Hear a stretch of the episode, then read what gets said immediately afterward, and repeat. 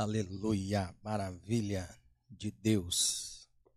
Glória a Deus. Nós estamos na cidade de Botucatu, estado de São Paulo, do Brasil para o mundo. Louvado seja o nome do Senhor por essa oportunidade. Nós estamos aí no nosso culto de domingo, culto da família, onde nós estamos reunidos, não fisicamente, mas estamos reunidos em espírito. E eu louvo a Deus por essa oportunidade. A nossa nação passa por um período de turbulência, haja vista que todas as nações estão passando por turbulência, e nós estamos num momento crítico, porém, nós acreditamos que o Senhor há de reverter todo este mal em nome do Senhor Jesus. Que Deus assim abençoe a todos os nossos irmãos que estão aí do outro lado, seja aqui em Botucatu, estado de São Paulo, aqui no Brasil ou fora do Brasil. Que Deus assim abençoe a todos vocês em nome do Senhor Jesus. A minha oração, meu pedido é que Deus, da mesma maneira que nos visita aqui, também te visite aí em nome do Senhor Jesus. Que a glória daqui possa tocar aí e que a glória daí possa vir para cá também. Amém? Glória a Deus. Que Deus assim abençoe a todos vocês em nome de Jesus. Há quem diga que as redes sociais são do diabo. Eu não acredito. As redes sociais, elas são o que são dependendo daquele que manuseia. Nós podemos ver o inferno ou o diabo trazendo coisas ruins para a terra, mas nós vemos os filhos de Deus trazendo o céu para a terra através das redes sociais. Então, depende de quem maneja. Tudo na nossa vida depende de quem maneja, de quem toma conta. O reino espiritual do qual esta pessoa está inserida, ela traz para a terra aquilo do qual ela está inserida. Então nós estamos em Deus, estamos ligados em Deus, conectados em Deus. Então nós trazemos Deus para a terra. Nós queremos Deus para a terra. Nós estamos ligados no mundo espiritual. Então, a pessoa, ela está ligada ao seu mundo espiritual. Aí ela traz para a terra o reino do qual ela professa a sua fé. E graças a Deus que nós estamos no reino dos céus, e no reino dos céus é bênção demais. Nós estamos aqui com vários irmãos conectados conosco, que Deus abençoe, em nome do Senhor Jesus, e todos vocês que estão conectados conosco na AD Crescer em Cristo, no Facebook, você que está no Instagram também, é, que Deus abençoe, em nome do Senhor Jesus. Amém? Você está ligadinho aqui conosco no céu. Hoje é o culto família da Crescer em Cristo. E nós queremos que o céu toque a terra através desta deste culto e desta programação. Que Deus assim abençoe a todos vocês. É muito bom estar em Deus. Amém? Eu sei que você devota a sua vida ao Senhor e crê que Ele está conosco e é vivo, está vivo, não é? Tem até aquela canção que nós cantamos aqui. Porque ele vive, posso crer no amanhã. Porque ele vive, temor não há mas eu bem sei, eu sei que a minha vida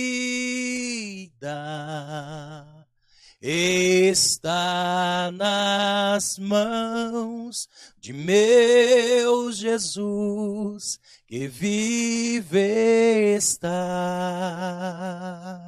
Cante agora você na sua casa. E vamos sentir a presença do Espírito Santo. Porque ele vive, posso crer no amanhã, porque ele vive, temor não há mas eu bem sei, eu sei que a minha vida está nas mãos de meu Jesus, que vive está. Oh, glória a Deus! Aleluia! Que Deus assim abençoe a todos os nossos irmãos que estão ligados conosco. Glória a Deus. Os irmãos estão glorificando ao Senhor, exaltando ao Senhor. Maravilha do céu. Que Deus assim visite a sua vida aonde você está. Estou aqui nesta noite com a minha família e também está conosco Francisco, William, o Alexandre e a Gabriela. Glória a Deus por isso, né? Essa equipe que está trabalhando. Wesley, falei William, né? Ei, meu Deus. Wesley está na câmera, que Deus abençoe. Amém a todos vocês aí que também estão conosco, não é? Que trabalham aqui na Seara neste propósito de filmagem, que Deus assim abençoe a todos vocês também, em nome de Jesus. É um pouco estranho, não é? Nós vemos a igreja de domingo vazia, não é? É, é estranho, mas é necessário, não é? Nesses dias que nós estamos vivendo, de pandemia, do qual assola a todas as nações, nós temos que nos precaver. Então, olhar e ver a igreja vazia nos nos traz um sentimento, não é? De que, o Alexandre disse assim, de que a igreja foi arrebatada e nós ficamos. Dá a sensação de que nós estamos vivendo a grande tribulação e os crentes já foram. não é, Alexandre? Não é? Dá essa sensação, misericórdia, irmão. Eu fico imaginando o dia em que a igreja for arrebatada, a igreja sair desta vida, desta terra, para ir com o Senhor, eu fico imaginando como vai ser um mundo, não é? Se um vírus consegue trazer tanta desgraça, tanto medo, tanto pânico, eu fico imaginando como será o arrebatamento da igreja e pós-arrebatamento da igreja. Eu fico tentando imaginar como será este dia que vai ser terrível, não é? Vai ser terrível este dia. E eu eu creio assim que é um dia como nunca houve na face da terra, não é? Estamos vivendo a tribulação, não é? Estamos vivendo tribulação, ver o, ver informações na TV, ouvir coisas nos faz entender que estamos vivendo um período de tribulação, que nos traz medo, insegurança. Mas eu tento imaginar o dia do arrebatamento da igreja, quando Jesus vier arrebatar a sua igreja. Será um dia terrível. Será um dia terrível. Os sinais evidenciam que Jesus vem. Os sinais são evidentes de que Jesus vem. Então temos que estar preparados. A certeza de que Jesus vem é bíblico. Esta é a certeza que temos. Agora a outra pergunta assim: Jesus vem e você vai? Aí que está a pergunta, não é? Jesus vem, isso é fato. Sinais evidenciam. E nós iremos. Então, o Senhor quer que nós venhamos ter esse entendimento de que a igreja breve, breve não mais estará nessa terra. Que Deus assim tenha misericórdia de nós, cuide de nós, guarde-nos a cada dia, em nome do Senhor Jesus. Tem aqui é, alguns irmãos. Estou vendo aqui a Luziana está conectada conosco. É, nós vamos orar pela filha da nossa irmã Luziana. Ela está com pneumonia, não é? E nós vamos estar orando por ela. Ela pediu para orar, então nós vamos orar também em nome de Jesus. Nós temos uma palavra de esperança. Em meio a um caos, existe uma luz no fim do túnel. Em meio ao caos, nós podemos entender e enxergar que estamos escondidos em Deus, estamos no Senhor.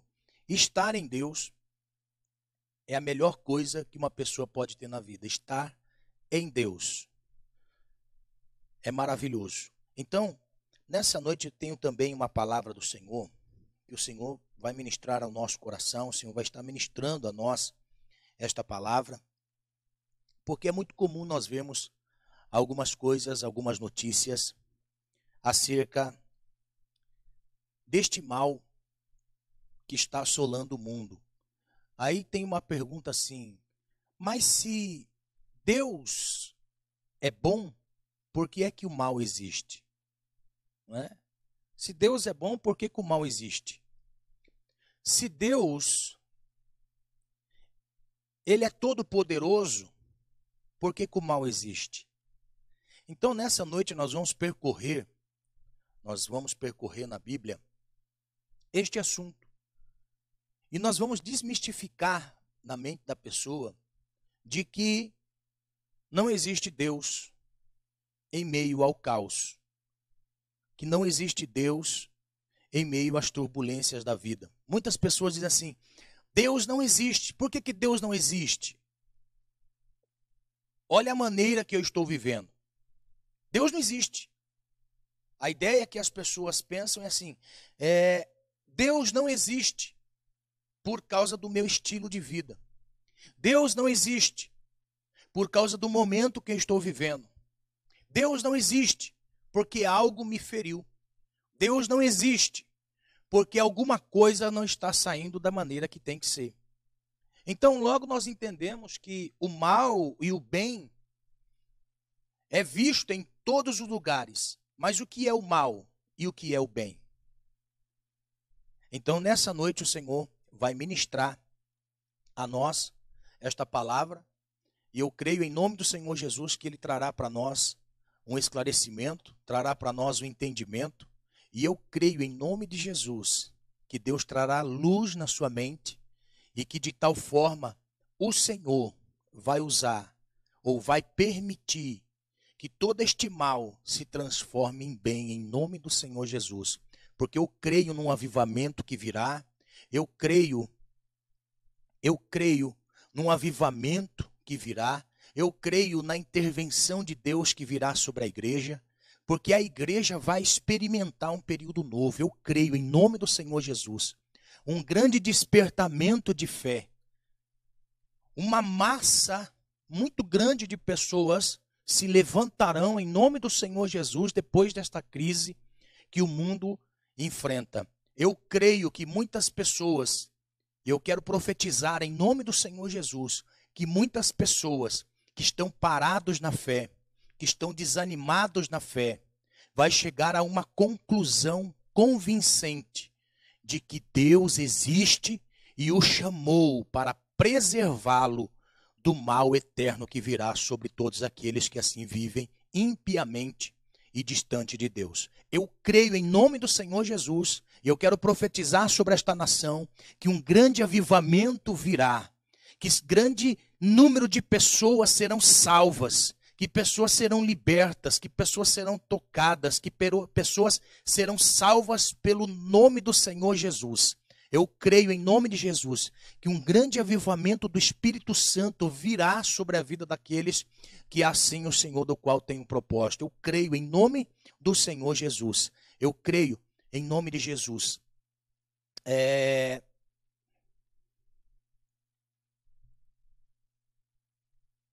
Glória a Deus. Nós vamos estar orando também em nome de Jesus para um propósito específico nessa noite. A todos aqueles que queiram nos ajudar nesse tempo de crise, nesse tempo de fechamento da igreja. Você que quer nos ajudar nesse período, não deixar a casa do Senhor assolada, mas você vai, em nome de Jesus, contribuir e nos ajudar com essa obra, em nome de Jesus. Nós vamos depois é, dizer a maneira que você vai poder nos ajudar, em nome de Jesus. Amém? Olha só, então nós vamos para a palavra do Senhor.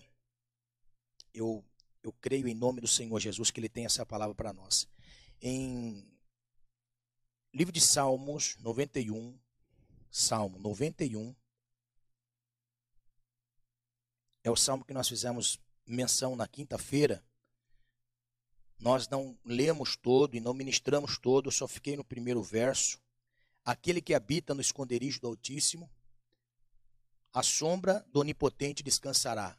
E aquele que habita vai dizer assim: Direi do Senhor, Ele é o meu Deus, o meu refúgio, a minha fortaleza, e nele confiarei. Então, na quinta-feira eu ministrei sobre o grupo que está escondido em Deus, está habitando no esconderijo do Altíssimo.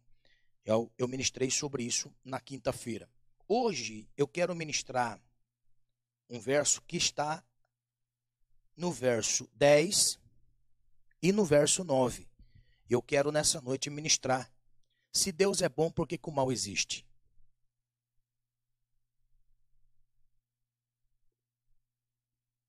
Se Deus é bom, por que é que existe o mal? Então, no verso eu vejo que o verso 9 e o verso 10, eles estão em posições erradas. A minha visão, no meu analisar, no meu ler, então eu consigo ver que o verso 9 e o verso 10 estão é, em posições trocadas. Por quê? Porque olha só, no verso 10, a Bíblia está dizendo assim, ó: Nenhum mal te sucederá, nem praga alguma chegará à tua tenda. E o verso 9 diz assim: Porque tu, ó Senhor, és o meu refúgio, o Altíssimo é a tua habitação. Então, se nós estivéssemos lendo o Salmo 91 nessa noite, nós iríamos ler primeiro: Porque tu, ó Senhor, és o meu refúgio, o Altíssimo é a tua habitação. O mal te sucederá, nem praga alguma chegará à tua tenda. Isso é alguém que está expondo o texto a uma outra pessoa. Está expondo esta canção a uma outra pessoa. Agora, quando eu leio o verso 10 e depois eu leio o verso 9, eu estou trazendo para mim uma razão da fé. A minha razão de fé. No que eu professo de fé, no que eu creio como fé. Então, se eu estou lendo o Salmo 91, eu leio 9, depois eu leio 10. Então eu estou dizendo à pessoa que este Deus não permite o mal entrar na sua casa. Agora, se você perguntar para mim por quê? Porque ele é o meu refúgio. Aleluia. Aleluia. Amém? Então, nós vamos nessa noite meditar um pouco. O salmista no Salmo 91, ele trouxe para nós uma clareza de que o mundo espiritual é real. O mundo, ele é real, como o mundo espiritual também é real. Então, partindo deste princípio, ao ler o Salmo 91, nós observamos que existe o mal e o bem, existe a luz e as trevas, existe, existe a tribulação e a paz. Então, as coisas antagônicas, elas se intercalam no Salmo 91, mostrando para nós a, com clareza as duas naturezas espirituais: o reino da luz e o reino das trevas.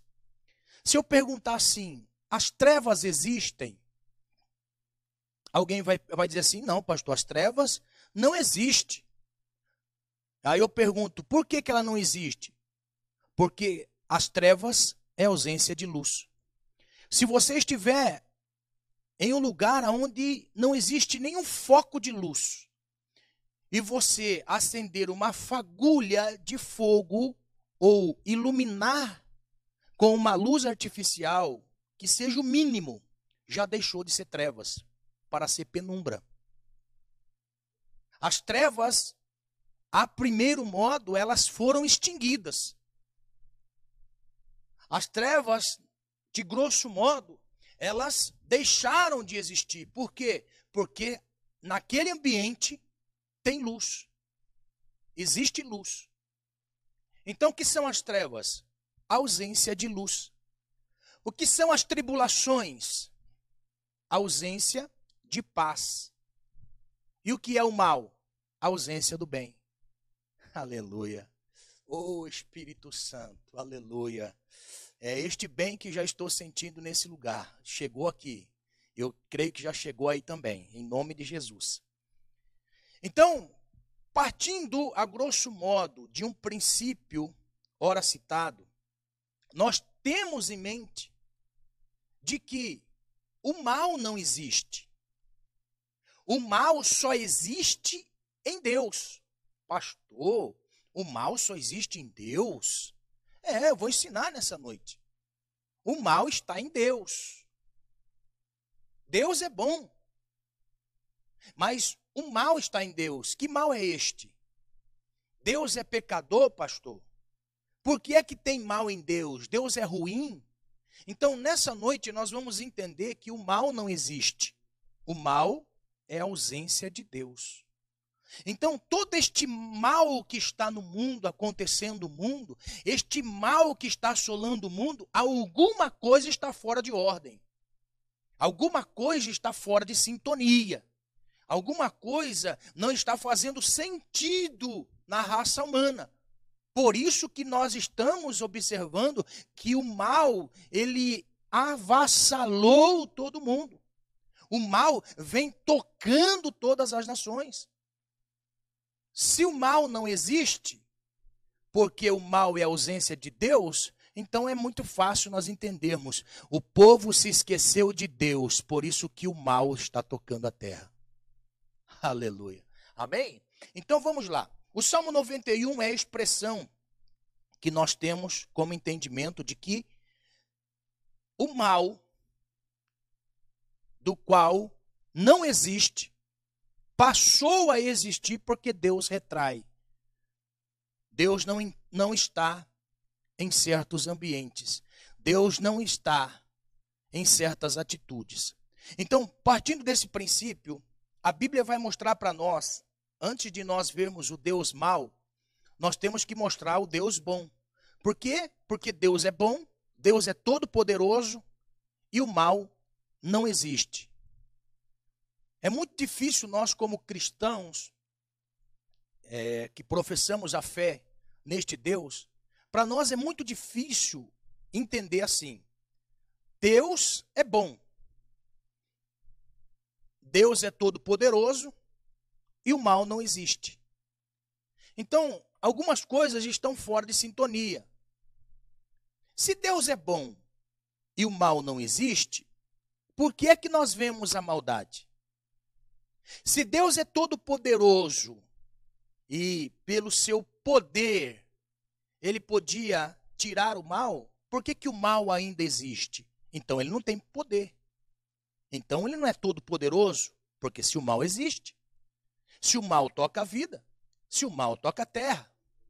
Então, nessa percepção, logo nós entendemos como uma história bem simples de um de um lugar onde tinha alguns cegos, e estes cegos num certo dia, o professor leva um grande elefante e coloca cada cego numa parte do elefante. E, diz, e pergunta assim: vocês conseguem discernir o que significa este animal? Aí, em cada lugar que o cego estava, colocado pelo seu mestre, ele começa a palpar, eles começam a chegar a algumas conclusões. Então, aquele que segurava a tromba do elefante dizia: Oh, isto aqui parece uma mangueira de bombeiro. O outro, segurando a orelha, ele dizia assim: Isso aqui parece um grande abanador. O outro, segurando a pata, dizia assim: Olha, isso aqui parece uma coluna de concreto. O outro, segurando a cauda, dizia assim: Não, isso aqui é um espanador. O outro segurou na barriga e disse assim: Não, isso aqui é um grande muro intransponível. Então chegaram a algumas conclusões devido àquilo que eles estavam enxergando e tocando. Eles não tinham a visão do grande animal, do grande elefante. Eles só chegavam a algumas conclusões daquilo que eles podiam tocar. Assim é a visão das pessoas conforme o mal que estão enxergando. Existem pessoas que estão enfrentando males na vida que não se assemelha a este vírus que está espalhado pelo mundo. Uns enfrentam algo no casamento, outros têm um outro tipo de enfermidade, outros estão presos nas drogas, na bebida, na prostituição, no pecado. Estão presos no sistema do mundo. eles conseguem enxergar que aquilo ali é um mal e assemelha-se aquele mal a Deus, atribui aquele mal a Deus.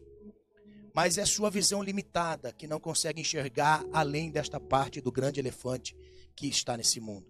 Assim, nós não podemos chegar à conclusão de que Deus é mal pelas coisas que nós vivemos no nosso ciclo de vida. Neste ciclo de vida, nós não podemos dizer que Deus é mal, porque eu estou vivenciando uma parte de algo na minha vida. Então, partindo desse princípio, a Bíblia vai dizer para nós que Deus é bom. Que Deus é bom. A Bíblia vai dizer para nós em 1 João, capítulo 4, verso 8, quem não ama não conhece a Deus, porque Deus é amor. Deus é amor, Deus é bom. A Bíblia vai dizer para nós que Deus é justo. Salmo 145, 17 diz: O Senhor é justo em todos os seus caminhos e bondoso em tudo o que faz. Deus é justo. Deus é luz. Em 1 João capítulo 1, verso 5 diz: Esta é a mensagem que dele ouvimos e transmitimos a vocês. Deus é luz, nele não há treva alguma. Deus é luz. Logo nós entendemos que Deus também é todo poderoso. Olha só, Deus é amor, bondoso, Deus é justo, e Deus é luz. Três fundamentos do caráter de Deus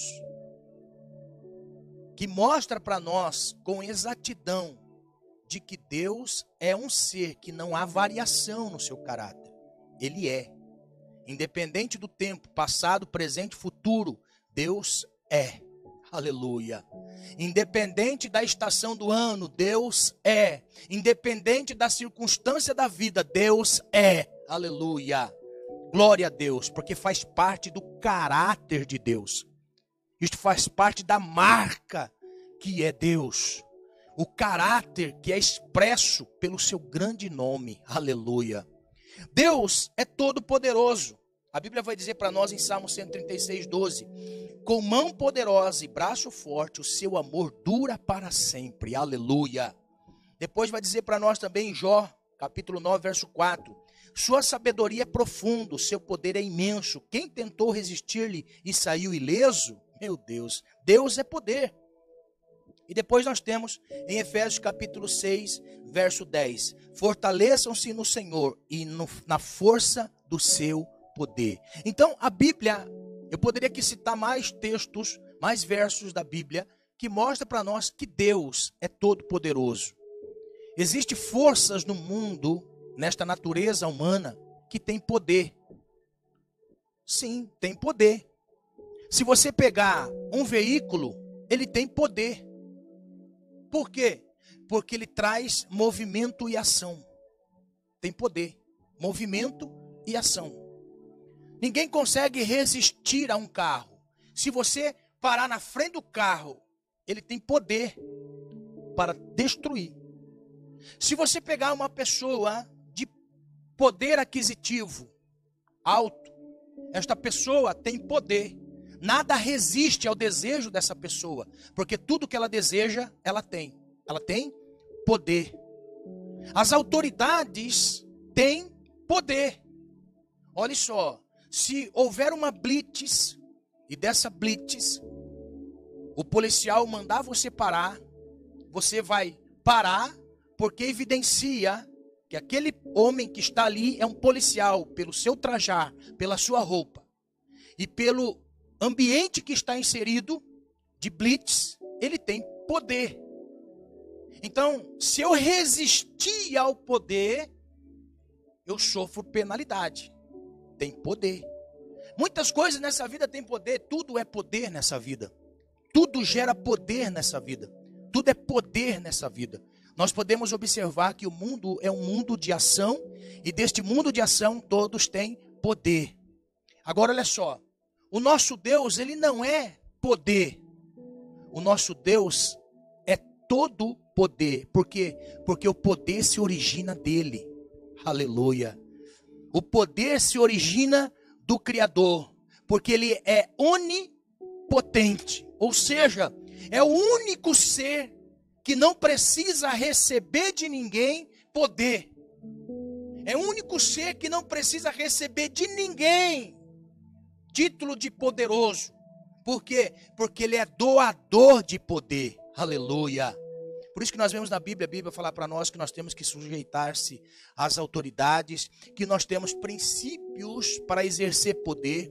Todos nós temos poder, todos nós temos autoridade, quando assim conferida a esta posição.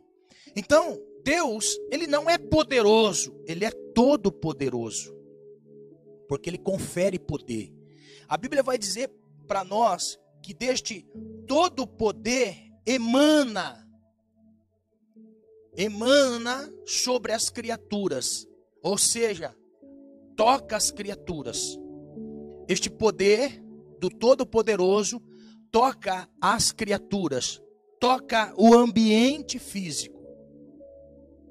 E neste ambiente físico que toca as pessoas, que estamos nós inseridos, conferido por este Deus poder, é que nós podemos ver que quando nós não estamos em Deus, somos fragilizados espiritualmente.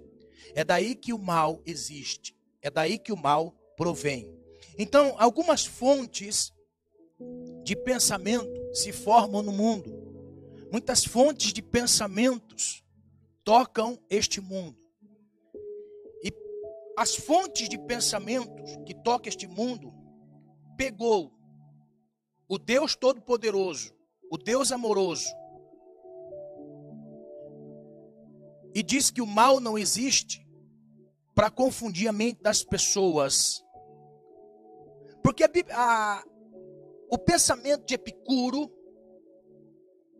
ele levantou a seguinte questão: Deus deseja prevenir o mal, mas não é capaz.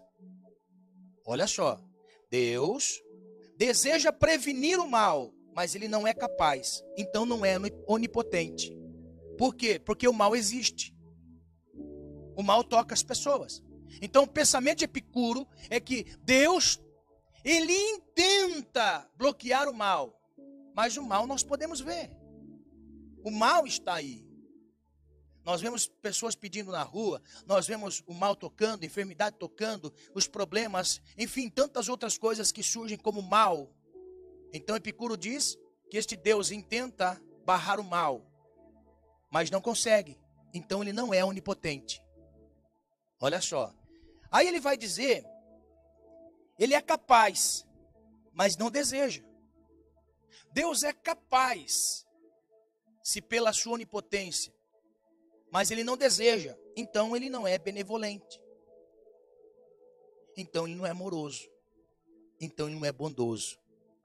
Porque se ele deixa o mal tocar a vida de alguém, se ele deixa o mal tocar alguém, ele não é bondoso. Olha o pensamento de Epicuro. Aí ele vai dizer: e se ele é capaz e deseja, então por que o mal existe? Não é capaz e nem deseja, então por que lhe chamamos de Deus? Por que nós chamamos esse Deus de Deus se ele vê o mal, mas não tem capacidade de romper com a força do mal para trazer o bem que ele é. Se ele sendo bom não é capaz de trazer esta bondade, então ele não é mal, não é bom, ele é mal. Deus é mal. Então se ele é capaz de trazer o bem e não traz, se ele tem poder para enfrentar o mal e não faz, então ele não é Deus, porque o mal existe. Então, em cima dessas conclusões, Epicuro chega a uma conclusão: Deus não existe. Os ateus se firmam nisso: Deus não existe. Se o mal existe, desenfreado no mundo, então Deus não existe. Aleluia. Então o salmista no Salmo 91, no verso 9, no verso 10, que estava dizendo que nenhum mal chegará à tua tenda. Então isso é mentira. Pastor, o senhor está tá desviado, pastor. Né? Alguém pensa assim, nossa, o pastor está desviado hoje. Não é? Se eu perguntar assim para você, na sua vida, Deus existe ou não? Aí você vai dizer assim, pastor, Deus existe, mas eu estou com um problema. Pastor, Deus existe, mas eu estou com uma doença. Pastor, Deus existe, mas tenho mal sucumbindo à minha vida. Mas Deus existe. Então, em cima destas perguntas, em cima desse questionamento, que até mesmo a filosofia traz às pessoas o entendimento de que Deus não existe e pela sua força consegue iludir um número de pessoas de que Deus não existe, pelas coisas que estão vendo, é muito pequeno para dizer que Deus não existe. Somente olhando para olhando com os meus olhos o mundo inteiro.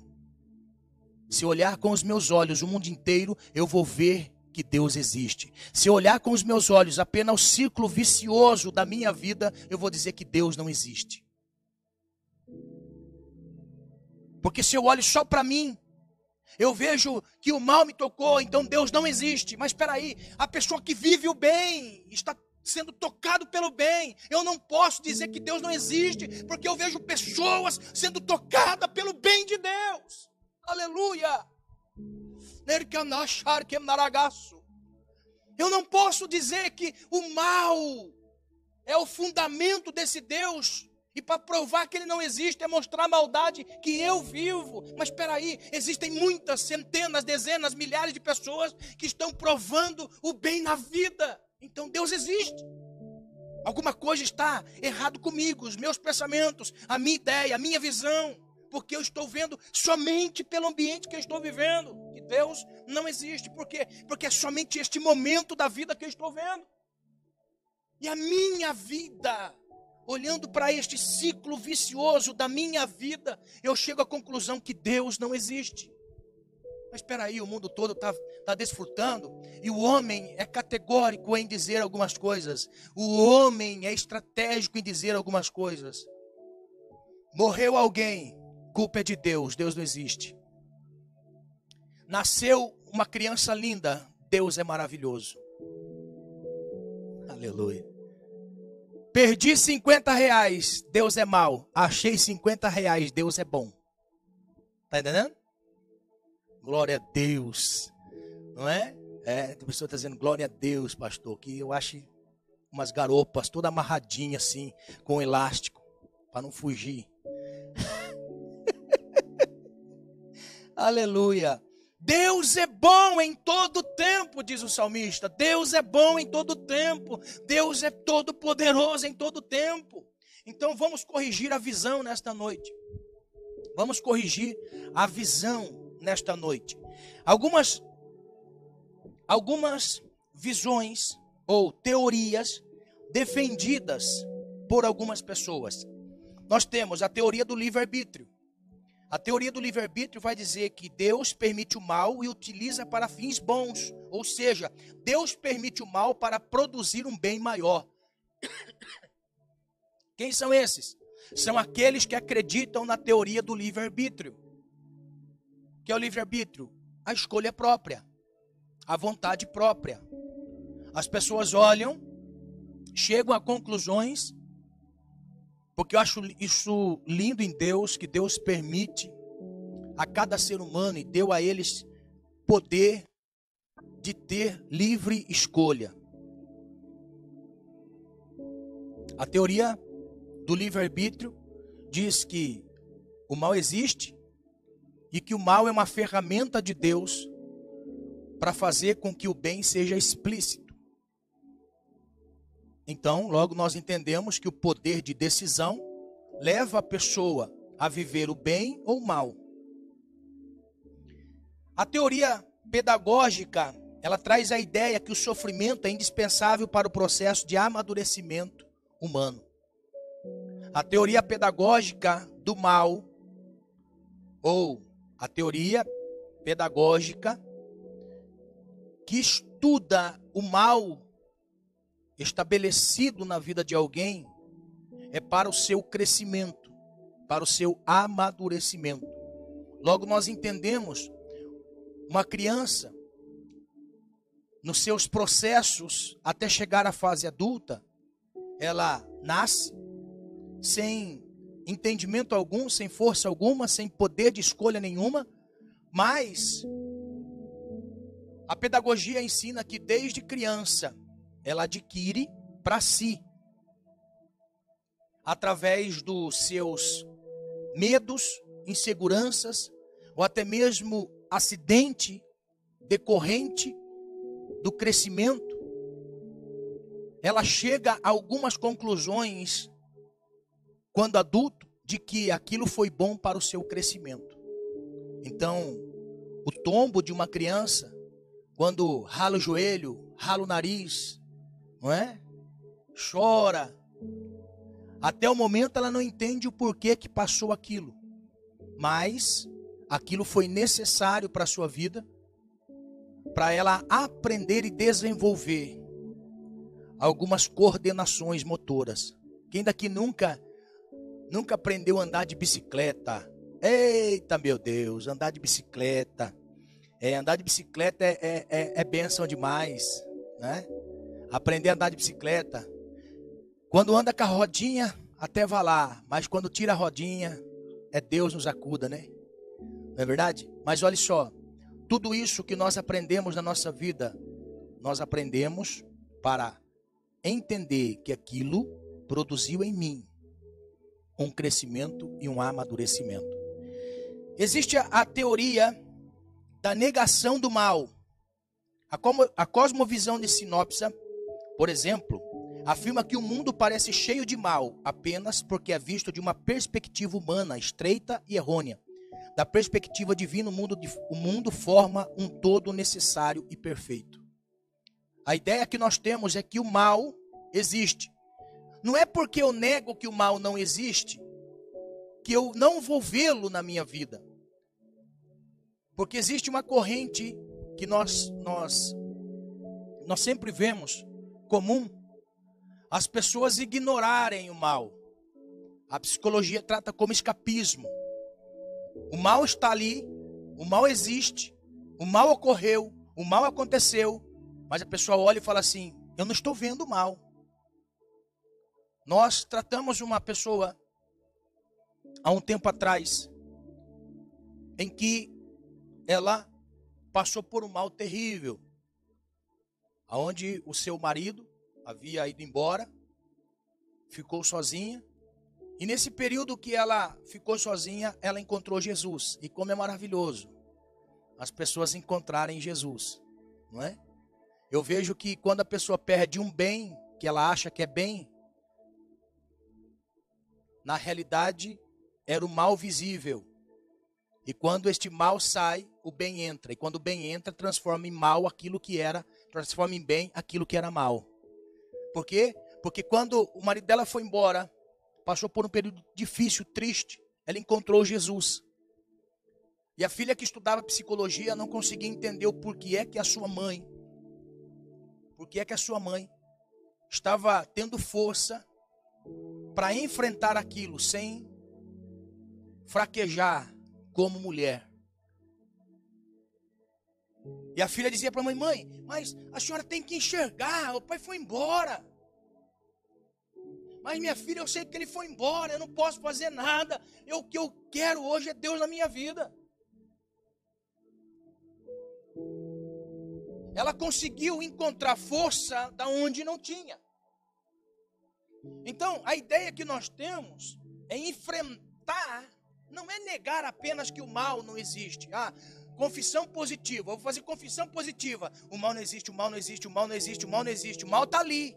O mal existe. É igual as pessoas, né? Machuca. Né? Isso era terrível quando criança. Machucava, não está doendo, não está doendo, não está doendo, não está doendo. Está doendo sim. Não é? Por quê? Porque está ali visível. Está visível. Eu apenas fazer confissão positiva que o mal não existe, não vai ignorá-lo na minha vida, não vai diminuir a dor que ele traz para a minha vida. Então, entender que uma confissão positiva apenas não resolve. Eu tenho que ter algo que preencha aquele mal na minha vida. É por isso que o salmista disse: nenhum mal chegará à tua tenda. Por quê? Porque o mal pode ter entrado na tenda, mas Deus é tão tamanho na vida da pessoa que faz ele suportar aquele mal que ele está vivendo. Aleluia! Aleluia! Em nome do Senhor Jesus. Nós estamos vivendo o mal, o mal está nítido e claro aos nossos olhos.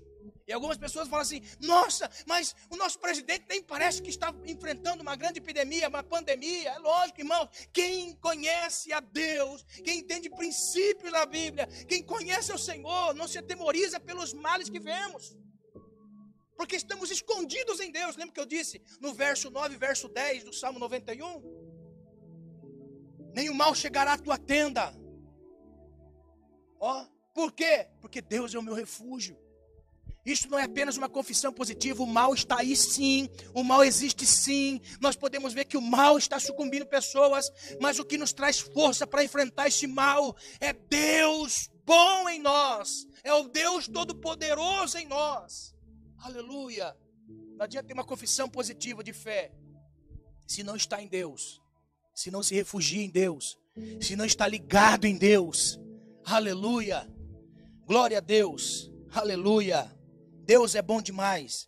Então, é, nessas teorias que nós vemos, todas elas expressam uma fagulha de luz no nosso entendimento do que significa o mal agora existindo, pré-existindo nesta vida que nós vivemos. Então, para diferenciar os males que nós estamos vendo, nós podemos diferenciar entre os males religiosos, o mal moral, o mal social e o mal natural. São quatro classes de mal em que nós precisamos entender. Quando a gente fala assim, Deus é mal. Mas Deus é mal em qual ponto? Deus é mal em qual visão? Deus é mal em qual ponto de vista? Deus é mal em qual área? Porque quando a gente olha para a palavra mal, a palavra mal ela traz para nós alguns entendimentos concernente a este mal. Deus não está sujeito ao pecado, então não podemos dizer que ele é mal. Deus não se associa ao livre-arbítrio da pessoa, ou seja, Deus não interfere no livre-arbítrio da pessoa. Se porventura a pessoa vive o mal, nós não podemos colocar Deus no meio, nós não podemos colocar Deus incrustido no sofrimento humano. Deus é mal, mas este mal está associado ao meu estilo de vida em sociedade. Então, nós precisamos identificar quais são as visões que temos do mal. Quais são as visões que nós temos do mal? Então você que me ouve, você que me assiste agora pela internet, identifique a fonte de seu mal. Identifique a fonte que origina o mal na sua vida. Então, se porventura existe algo na sua vida que não está bem, busque a fonte. Este mal é moral, social, espiritual, natural Identificou? Identifiquei, pastor. Então, através da identificação, você vai ver se é Deus ou não é. Porque a ideia é que quando nós pensamos assim, Deus é mal. Mas Deus é mal por quê? Não, Deus é mal porque olha só, quantas pessoas presas. Quantas pessoas que estão presas, não é? Deus é mal. Mas Deus é mal decorrente a quê? Está entendendo? Então, nós temos que identificar qual é o nosso mal. Nós temos que identificar qual é o mal que nós estamos inseridos. Então, o primeiro mal que nós podemos observar na Bíblia Sagrada é o mal religioso ou mal espiritual, que é o oposto da justiça. O que é o oposto da justiça? Pecado. Isto é o mal original. É o mal que originou ou desencadeou os outros males na raça humana. Recapitulando, o mal não existe, o mal é a ausência de Deus. Grave isso. O mal não existe. O mal é a ausência de Deus. Então vamos lá. O mal religioso ou mal espiritual está associado ao pecado. Por quê? Porque o pecado que originou o mal. Quando Deus cria a raça humana, vamos voltar de novo à historinha. Por que, pastor, o senhor volta sempre à historinha, pastor? Por que, que o senhor sempre volta lá, Adão e Eva? Isso estou cansado de ouvir, pastor. Olha só, se Jesus, para defender a teoria do reino de, de Deus na terra que ele pregava, que eram as boas novas, ele recorria a isso. Ele recorria sempre à origem. À origem. Então, tudo que nós precisamos entender a respeito de Deus ou do mal, nós temos que voltar à origem. Certa feita, Jesus estava andando com seus discípulos, alguém pergunta, alguém da lei pergunta assim, mestre, olha só, é lícito o homem separar de sua esposa por qualquer coisa?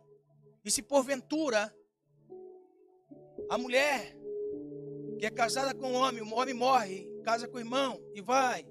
Olha só. Então essas perguntas de relacionamento.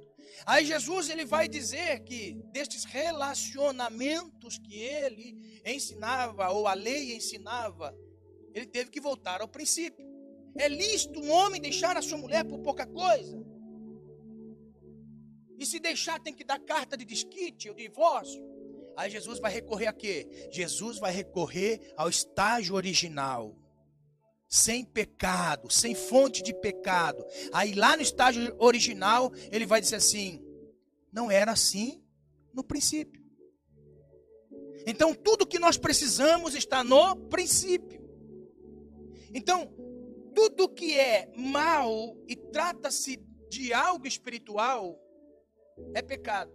Por quê? Porque quando o homem peca, o homem comete injustiça diante de Deus. Então o mal está instaurado pela injustiça.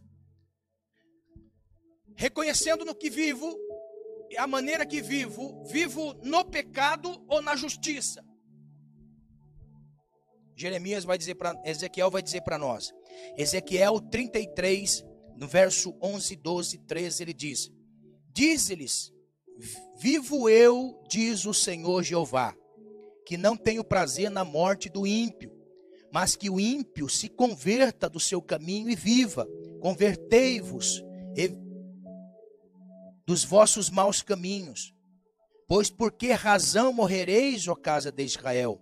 Tu, pois, filho do homem, diz aos filhos de teu povo: A justiça do justo não fará escapar no dia da sua prevaricação, e quanto à impiedade do ímpio não cairá, por ela no dia em que se converter da sua impiedade, nem o justo pela sua justiça poderá viver no dia em que pecar. Olha só o que Deus está dizendo. Por mais justo que a pessoa seja aos olhos humanos, a pessoa não roubou, não matou, não falou palavrão, não pecou contra o seu irmão, não fez mal a ninguém, não matou nenhum mosquito, nenhum rato, nenhuma barata, nenhuma aranha.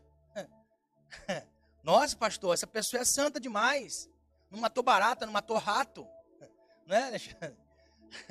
Essa pessoa é santa demais. Nunca fez nada para ninguém, nunca fez nada de mal para ninguém. Essa pessoa é boa, é, é boa vizinhança.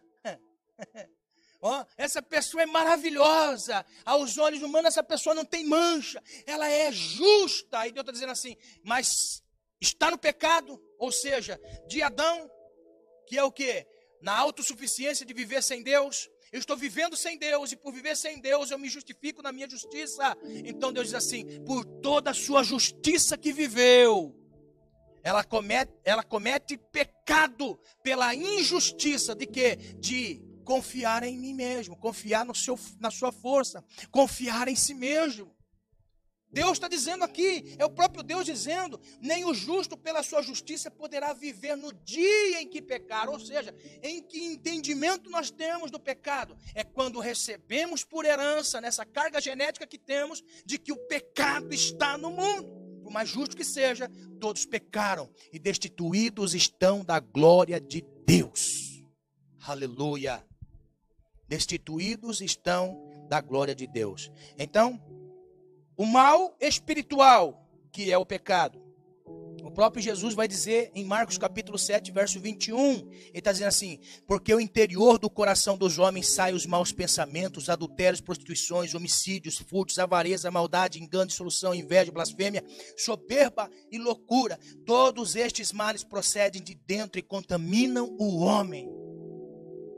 Deus, isto é um mal. Eu posso dizer assim que Deus é mal pelo meu estilo de vida? Não.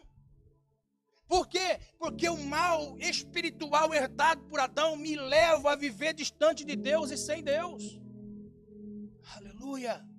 Não podemos atribuir nenhum, nenhum mal decorrente da minha soberba e distanciamento de Deus. Todo mal que toca o homem, e tocando o homem tem a sua origem espiritual, queda. Por isso precisamos reconciliar com o Senhor. Por isso precisamos reconciliar-se com Deus na pessoa de Jesus Cristo. Aleluia. Nós temos outro mal. Nós temos o mal social. O mal social pode ser visto em problemas como alcoolismo, trapacear nos negócios, corrupção política, oportunidades inadequadas, pobreza, falta de emprego, discriminação social. Este é o mal social. Dentro de uma cadeia, ó, dentro de uma cadeia social, que nós vivemos, aonde nós podemos ver muita injustiça social. Uns levam os cachorrinhos para comer no, coisas gostosas no pet shop, não é? Vai lá, tosa bonitinho, dá umas, não é? Enquanto menino de rua passando fome, injustiça social. Nós podemos ver famílias sendo assoladas pelo alcoolismo, pelas drogas, um mal social. Aonde Deus está nisso? Aonde Deus está associado com isso? Pobreza desenfreada, aonde nós vemos moradores de rua, aonde Deus é culpado pelos pobres mendigos que vivem. E muitas pessoas dizem assim: será que Deus existe? Por quê? Porque eu olho para um mendigo, eu olho para uma pessoa pedindo na rua, eu falo assim: aonde que Deus existe? Deus não existe. Quando eu olho para uma criança no semáforo e eu vejo aquela criança pedindo no semáforo, eu vou chegar à conclusão: Deus não existe. Por quê? Porque aquela criança está passando fome e pedindo no semáforo. Quando nós chegamos a essa conclusão, nós temos que perguntar: o que é que Deus tem a ver com o mal social? Nada. Deus não tem nada a ver com o mal social. O mal social está atrelado a uma má administração social nós podemos ver frequente no nosso país.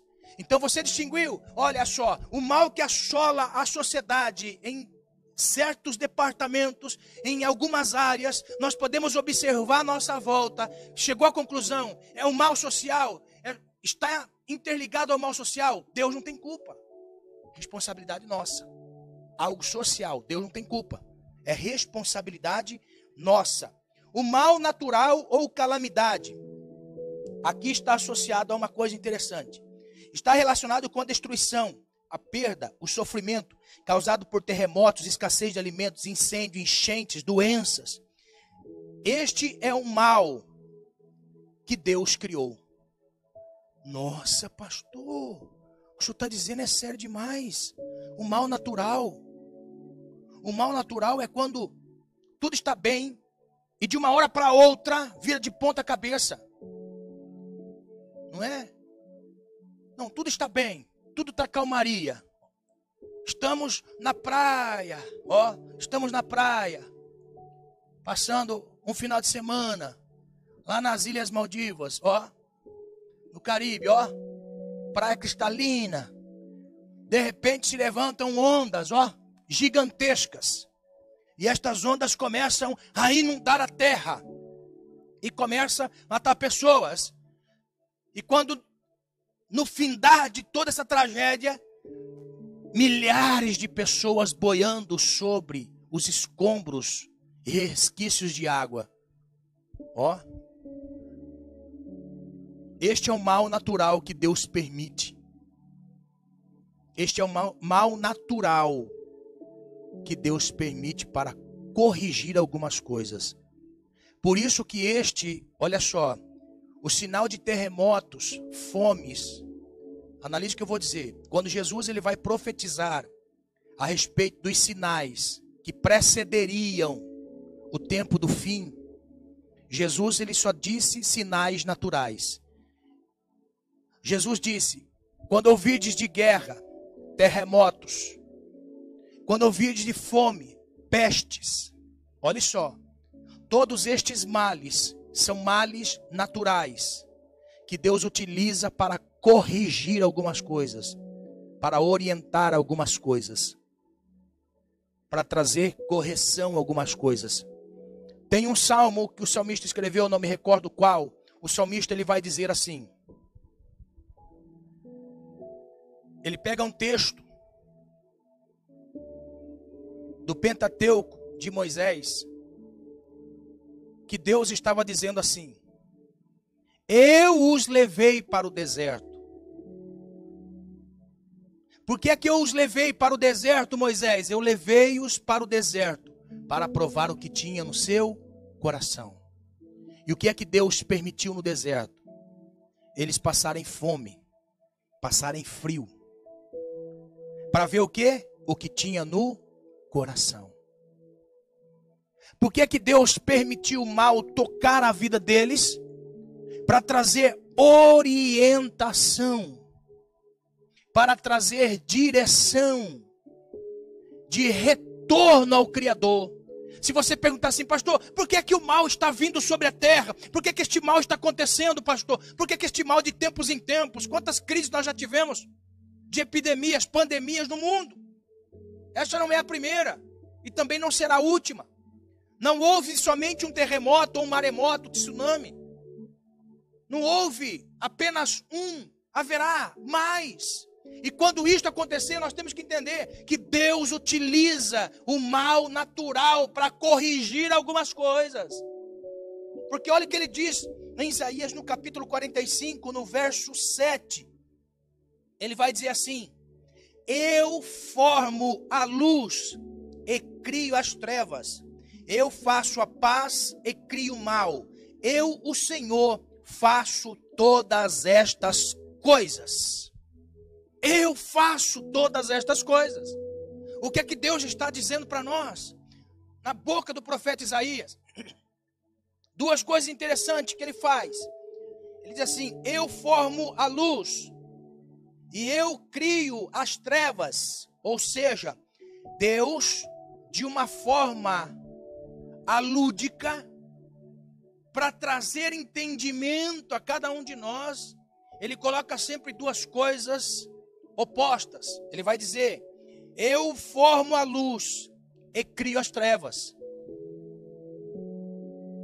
Eu formo a luz e crio as trevas. Ou seja, haja luz, a luz da presença de Deus. Quando Deus vai criar todas as coisas, a primeira coisa que ele traz é a sua presença.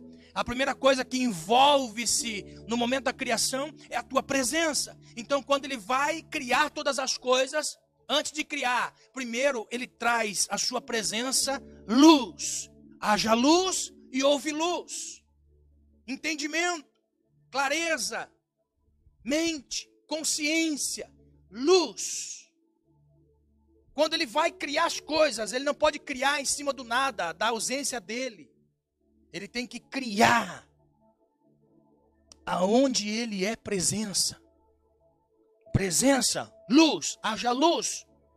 Então ele começa a criar. Só que quando ele cria, ele forma a luz, ele já tinha criado as trevas. Nossa, pastor, o senhor está confundindo a minha mente.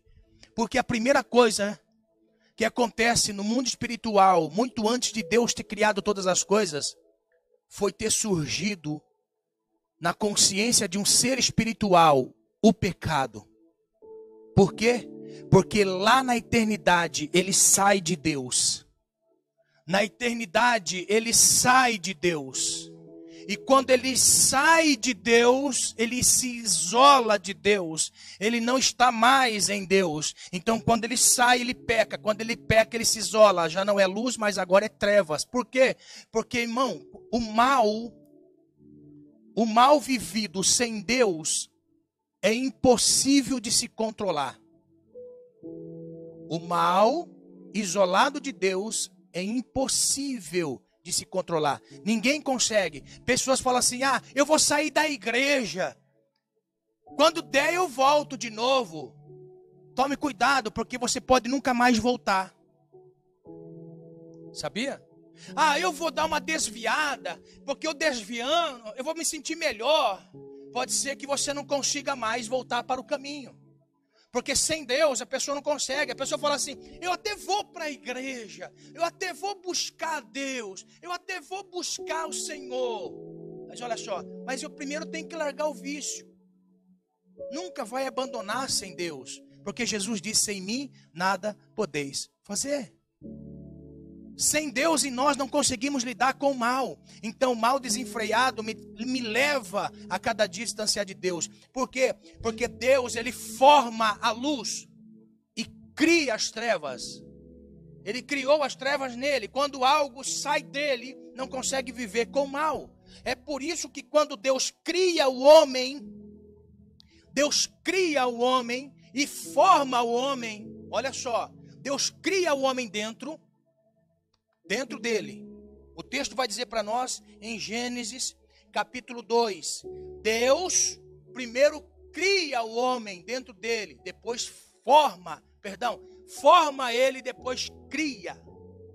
Nesse entendimento que nós temos, Deus primeiro cria o homem dentro e depois forma o homem do pó. Nesse entendimento de moldar, Deus está dizendo para nós: o mal, o mal, sem Deus é incontrolável. O mal sem Deus é incontrolável. Por isso ele disse para o homem: Não coma da árvore do conhecimento do bem e do mal. Por quê? Porque o mal, sem mim, vocês não conseguem controlar. É por isso que logo nós entendemos que estando em Deus, nós conseguimos suportar o dia mal nós conseguimos ter força para o dia mal. Nós precisamos ter força para vencer o dia mal. E eu sei que você está vivendo um tempo difícil, como nós também, todos aqui estamos vivendo um tempo difícil. Mas com Deus nós vamos conseguir vencer. Com Deus nós vamos vencer em nome do Senhor Jesus. Por quê? Porque Deus transforma o mal em bem. Deus transforma o mal em bem. O Senhor vai ser glorificado em nome do Senhor Jesus. O que nós temos que fazer? Confiar em Deus. Estar confiado no Senhor. Confiado em Deus. Não deixe o mal dominar a sua mente de tal forma te distanciar do Senhor. Não deixe o mal te levar do Senhor. Não deixe o mal levar você e tirar você do Senhor. Em nome do Senhor Jesus. Em nome do Senhor Jesus. Eu acho lindo isso, irmãos. C.S. Lewis, pregador americano,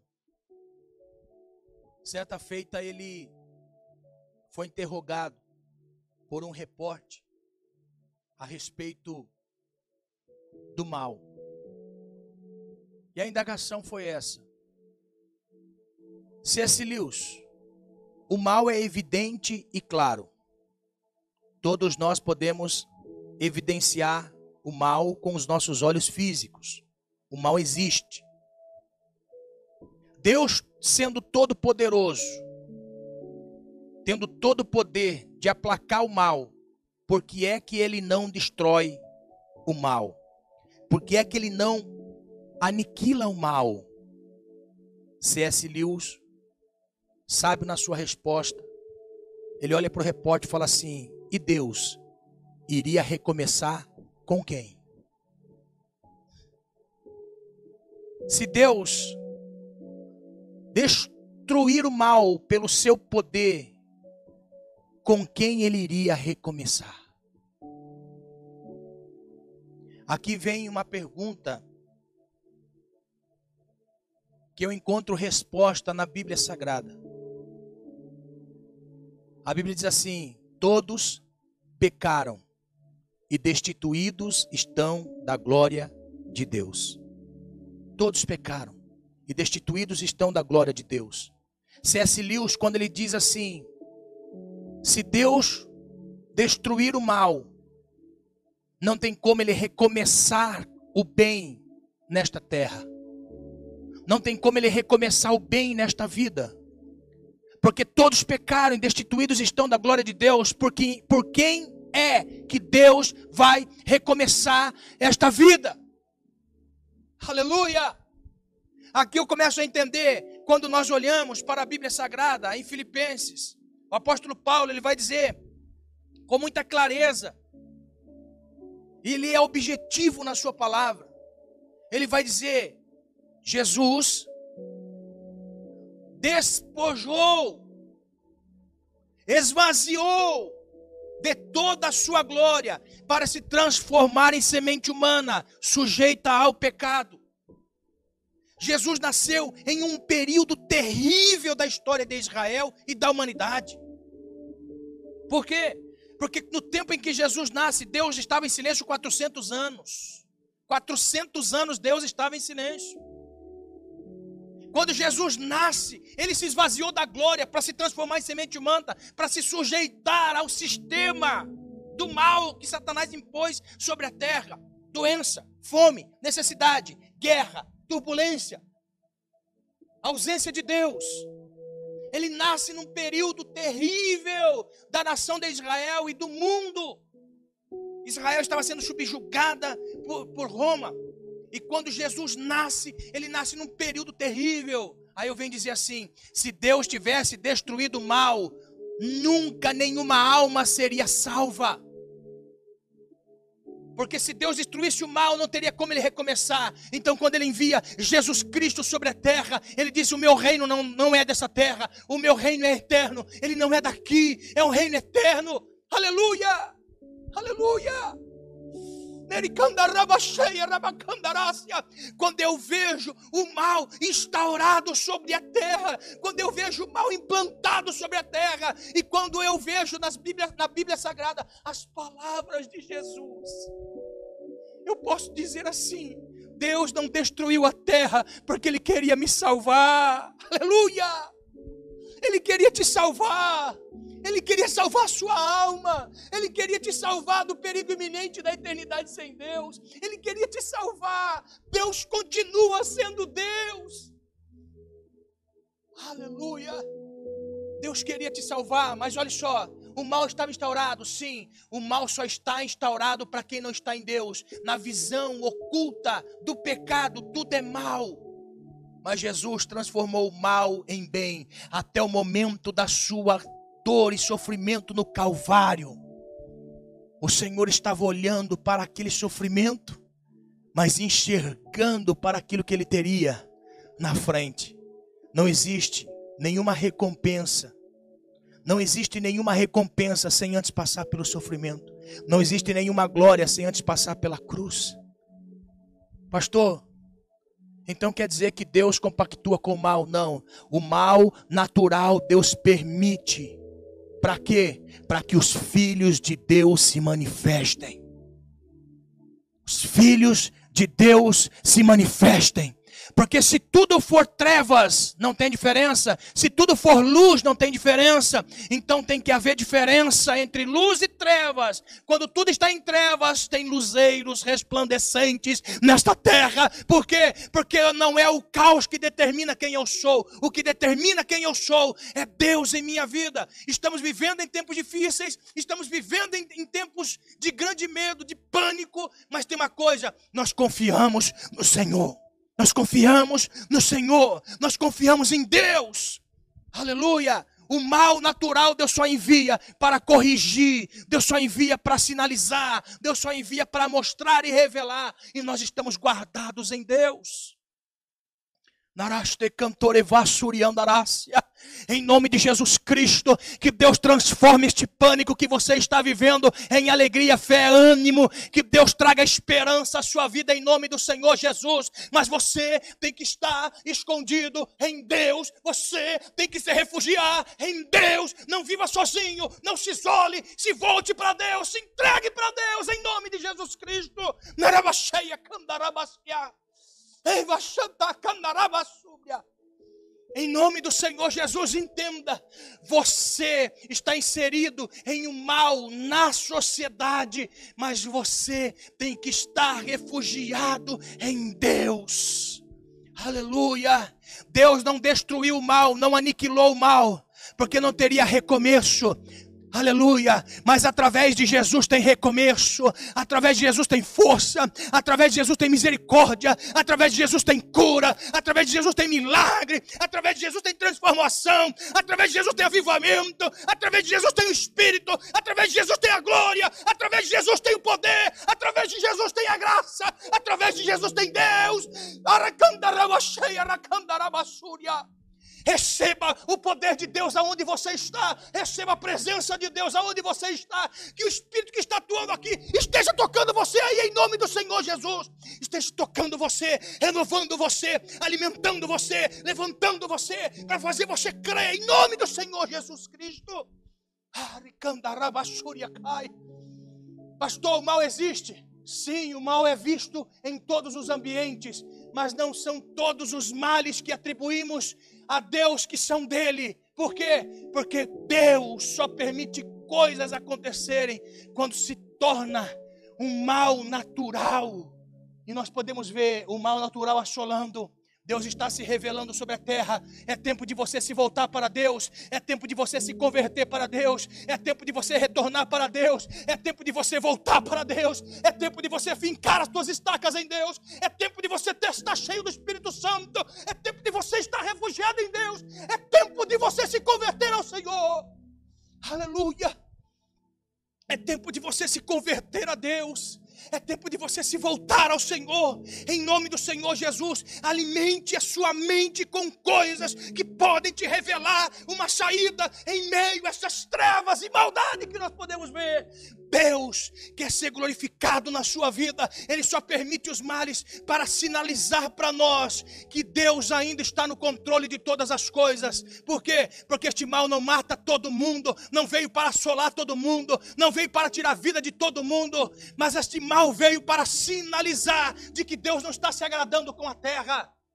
Ei, você, o profeta de internet, você, o profeta de internet, que profetiza na internet, Volte pedir desculpa às pessoas que você enganou pela internet. Você pregador, mentiroso, volta a pedir desculpa às pessoas que você mentiu acerca da palavra de Deus. Ei, você, oh, oh, você é, você mesmo, cantor, gospel, se converta ao Senhor. Em nome do Senhor Jesus, é tempo de nós nos voltarmos para Deus. É tempo de nós nos voltarmos para o Senhor. O Senhor está às portas, os sinais são evidentes, o mal está assolando o mundo. É tempo de você se voltar para Deus. Em nome do Senhor Jesus, você que está no pecado, é tempo de voltar para Deus. Ele está te chamando com, com grande amor, Ele te chama. E tem uma obra para fazer na sua vida.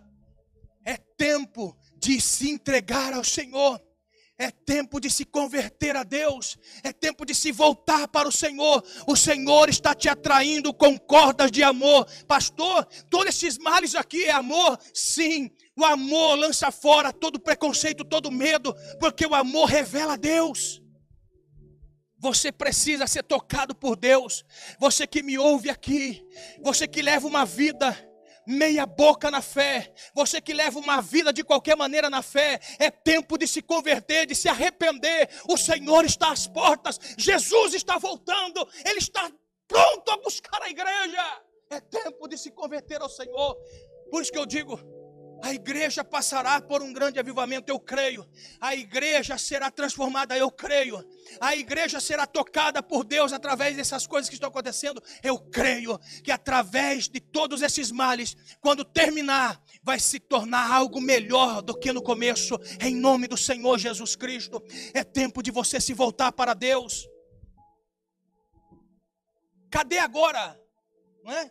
Cadê agora aqueles que se dizem todo-poderoso, para fazer um enredo de escola de samba, para colocar o meu Jesus, o meu Senhor, que morreu na cruz, colocar ele como vitupério de Satanás, através de um enredo de uma escola de samba. Cadê você?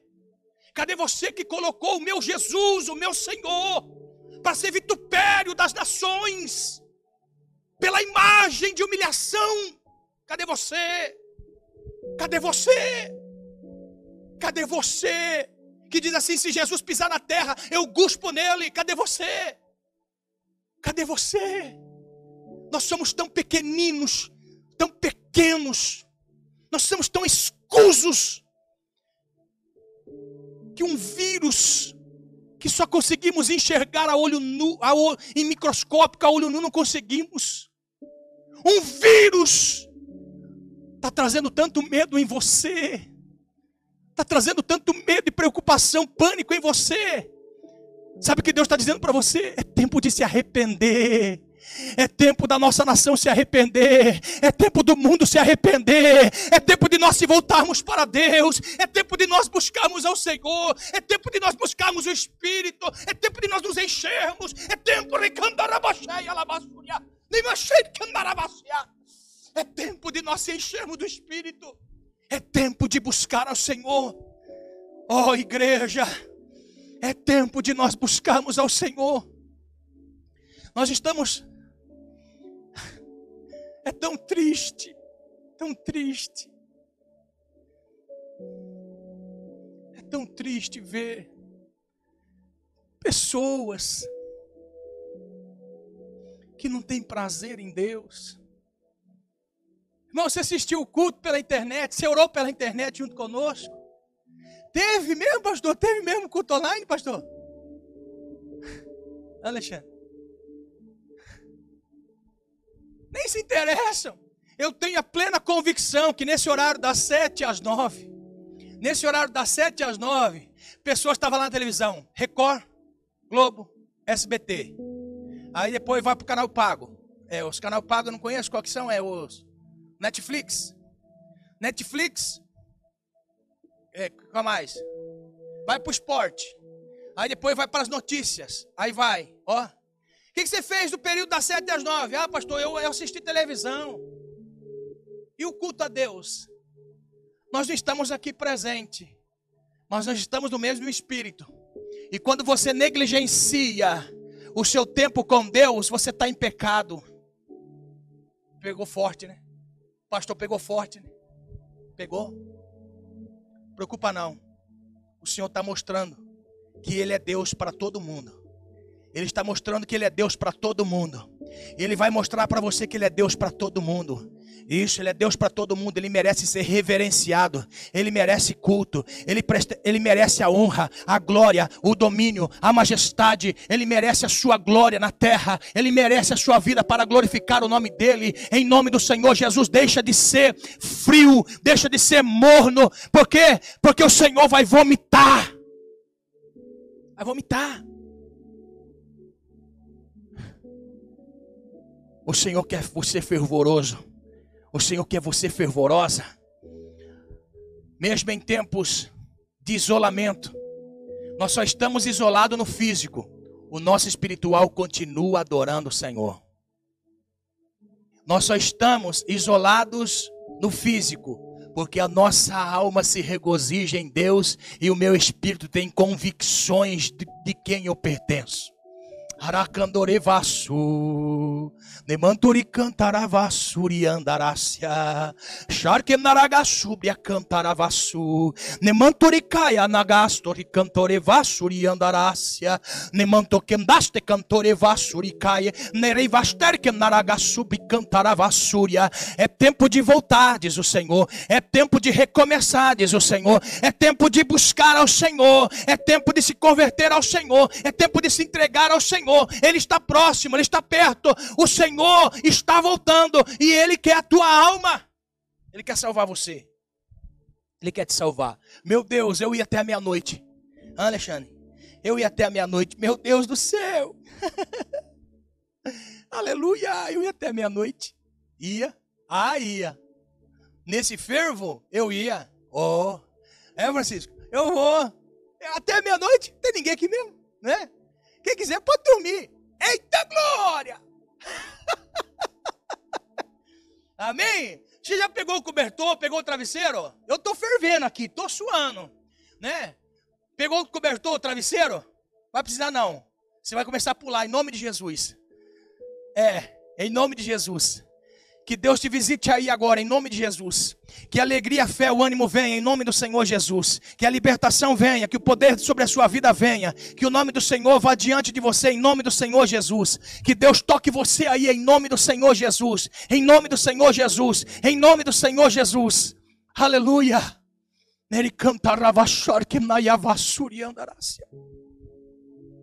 Que o Espírito do Senhor toque a sua vida. Em nome de Jesus. E nesse momento eu quero orar para a pessoa que quer entregar sua vida ao Senhor. Eu quero estar orando por esta pessoa que diz assim: Pastor, eu quero me entregar ao Senhor. Eu quero me converter ao Senhor. Pastor, eu já sou crente. Eu quero voltar ao princípio do primeiro amor. Pastor, eu já conheci Deus há um tempo atrás, me desviei da fé. Eu apostatei da fé, deixei Deus. Mas eu quero voltar para o Senhor. Então eu quero dizer para ti: o Senhor, com todos estes males naturais que os nossos olhos e os nossos ouvidos veem e ouvem, está dizendo para nós que tudo isso está acontecendo porque Ele permite. Ele permite. E se você conseguiu enxergar que tudo isso que está acontecendo, que tudo isso que está acontecendo são sinais, e você quer voltar para Deus, mas não volte com medo. Deus não quer ninguém que sirva a Ele com medo. Ah, eu tenho medo de ir para o inferno, pastor. Vou servir a Deus. Sirva não. Sirva não. Se você disser assim, eu, eu tenho medo de ir para o inferno, pastor, eu, eu quero me entregar a Deus. Não se entrega, não. Não. Você vai se entregar ao Senhor, porque você ama Ele. Você ama Ele e você vai se entregar ao Senhor. E você quer viver no Senhor para alegrar o Senhor.